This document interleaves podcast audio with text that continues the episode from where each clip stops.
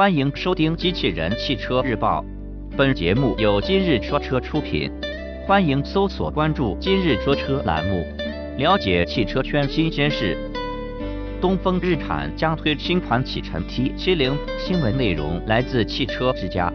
日前，东风日产启辰官方宣布，新款 T70 系列将于今年九月八日正式上市。预计此次上市的新车将包括新款 T70 和新款 T70X 两个车系。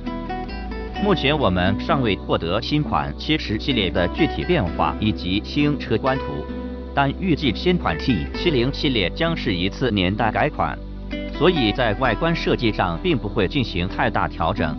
在部分配置上，新车或将有所升级，从而提升产品的竞争力。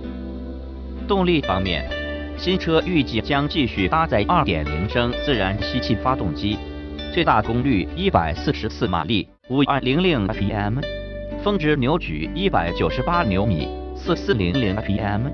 传动系统方面，与发动机匹配的或将是六速手动和 CVT 变速箱。播报完毕，感谢关注。